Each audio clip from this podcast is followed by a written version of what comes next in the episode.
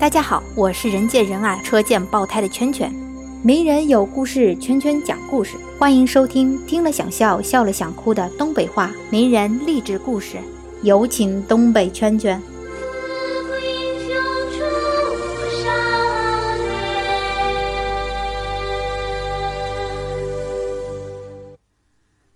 大家好呀，我是东北圈圈。圈圈知道大家都放假了。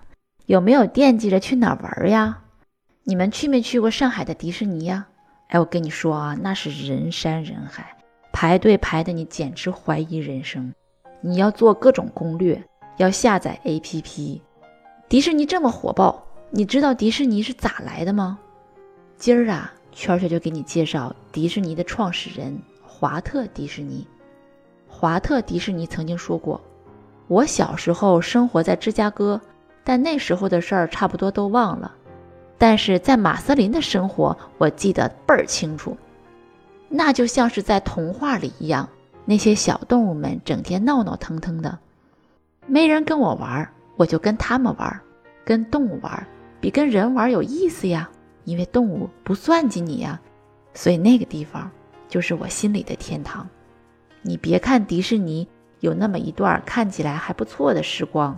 但是童年时候的迪士尼那是相当悲惨的。迪士尼他们家的老祖宗呢是一位法国军人，在诺曼底登陆时进入英格兰，兜兜转转，这个小迪士尼他爷爷就来到了美国。一家人贼穷，为了生活继续得养家呀，所以这个小迪士尼他老爸就在堪萨斯做起了送报纸的营生，小迪士尼呢就帮他老爸卖报纸呗。小迪士尼的爸爸呢性格特别暴力。不讲理不说，动手就打人。从小，这个小迪士尼和他两个哥哥就是在他爸的皮带下面长大的。稍微不对脾气，那就是一顿抽，绝不含糊。那家伙他爹揍的，身上都没有一块好地方，全是大领子，青一块紫一块的。你搁现在说，那这就是家庭暴力，那是虐待。你有这样的老爹，小迪士尼俩哥哥早就受不了了，离家出走了。就剩小迪士尼自个儿了，才十岁，他也不敢离家出走呀。然而他爹不但不反思自己教育有问题，反而变本加厉地打小迪士尼。这孩子挨打的次数是原来的三倍。他爹原来能打三个，现在就剩一个了，全打他一人身上了。不光打，没事还体罚，真是不能理解这种家长。前两天看一个新闻，一个当爹的竟然纵容自己的二老婆，把自己亲儿子的颅骨打骨折了。孩子八岁被打成植物人，你说你要不想好好养，离婚的时候你就别争这抚养权呢。争的时候使劲争，争下来不好好养，你图啥呢？你自己亲孩子怎么就下得了手呢？这些不是人的玩意儿，圈圈提起来就生气，真是生气。有这么个爹，你家庭生活肯定是越来越窘迫。在家家暴的人基本上都是在外边啥也不是的，所以肯定生活越来越差。小迪士尼既要上学又要送报纸。还要做一些其他杂活赚钱，哥哥们都走了，小迪士尼需要自个儿对抗父亲，还要更多的承担起家庭的重担，孩子感到很无助啊！就在这个时候，他发现最大的快乐就是画画，他的零用钱都用来买画画的那些家伙事儿了。童年的阴影留给迪士尼的回忆，这就是为啥他给孩子们设计那么多可爱的卡通形象，因为。他是在弥补自己内心的缺失。这个小迪士尼吧，他也真不是一个老实巴交的孩子，他从来就不会按部就班的做事儿，在老师眼里呢，那就是个没啥出息的怪学生。看见没？凡是这老师觉着不听话、不咋地的孩子，长大后都挺了不起的；反倒是那些贼听话的学生，长大了也不见得有啥出息。这家伙这样一整，他爸就更有理由收拾他了。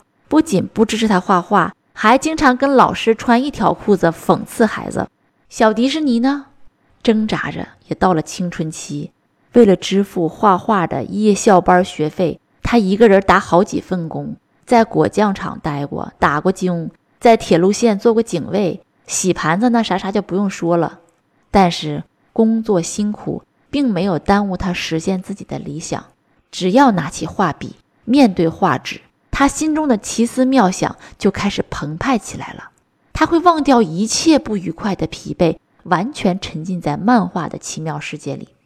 艰苦的日子，迪士尼唯一的寄托就是漫画，这也是他一辈子没有改变的初衷。从接触漫画到之后历经磨难，最终打造了迪士尼神话。可以说，漫画是小迪士尼生命的支点。他还说过这么一句话：“当你相信一件事情的时候，你就得毫无保留的、毫无疑问的相信它。”就是这个信念，让迪士尼最终获得了巨大的成就。那迪士尼的故事告诉我们啥呢？人生再艰难，也不要放弃追逐梦想。当你全力以赴的时候，就会收到命运的馈赠。成巧，发现获得真自在